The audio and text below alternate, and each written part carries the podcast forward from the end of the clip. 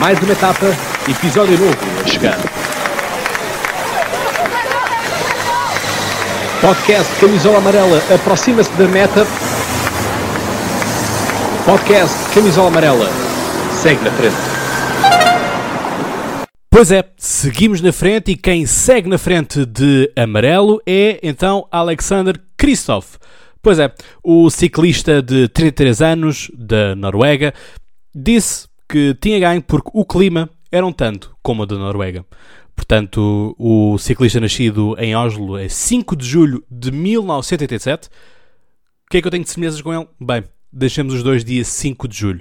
Portanto, Alexander, parabéns uma vez mais para ti. Pois é, e assim temos a primeira vitória por parte da Way uh, Team Emirates, portanto, a equipa dos Emirados Árabes Unidos, onde está também uh, Rui Costa.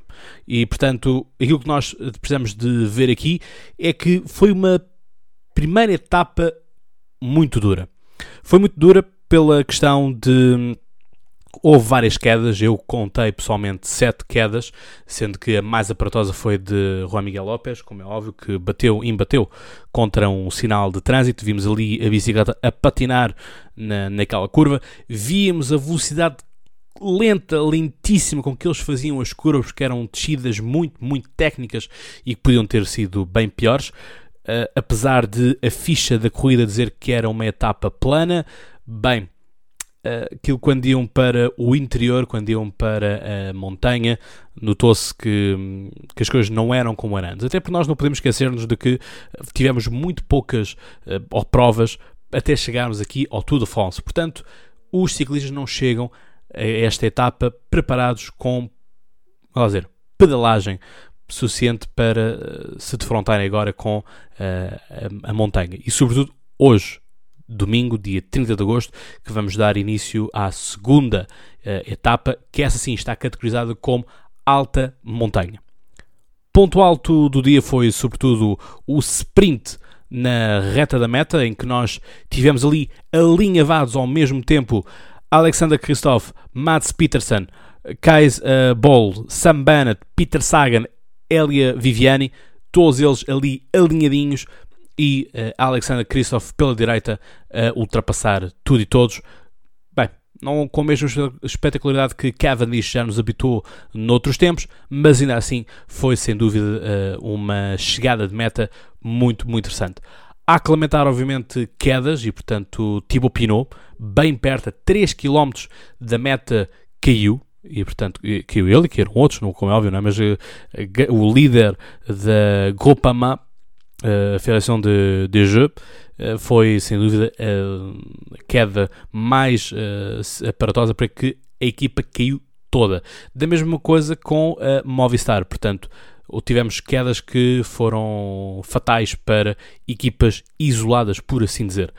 Portanto, aquilo que nós uh, precisamos de referir é que Denga Club e Gilbert da Loto Sodal já se vão embora, portanto uh, tivemos uh, pessoas a lesionarem-se e uh, aquela pessoa que eu tenho que salientar aqui, porque sem dúvida foi alguém que mostrou grandes sinais de, de, de, de queda e de, do, quanto, do quanto dói cair no, no asfalto, foi Pavel Sivakov da Ineos. É? Portanto, que importa aqui, nós falámos, foi das primeiras pessoas a cair e, portanto, vimos-lo com, com, o ombro todo rasgado, com a perna, o calção todo ele rasgado, portanto nada fácil, nada fácil para esta, esta mesma etapa que acaba por ser bem mais complicado do que nós estávamos à espera. Salientar ainda aqui para uh, Char, de, da CC Team, portanto aqui o Michael Char, que ganhou o prémio da combatividade, ele que esteve na fuga e foi o último a ser uh, apanhado. Portanto, aqui os parabéns, obviamente, para este uh, ciclista que, enfim, fez uh, um bom espetáculo e pressionou. Mas está, foi uma etapa com dupla passagem em Nice, portanto, de facto, sim, temos ali um, um plano plano. Mas depois também temos um plano de montanha. Portanto, é isso nós temos que uh, perceber o que é que está a acontecer ao fim e ao cabo. Não é? Portanto, uh, conseguindo, percebendo, entendemos, entendemos muito bem como é que as coisas todas elas se processam neste momento.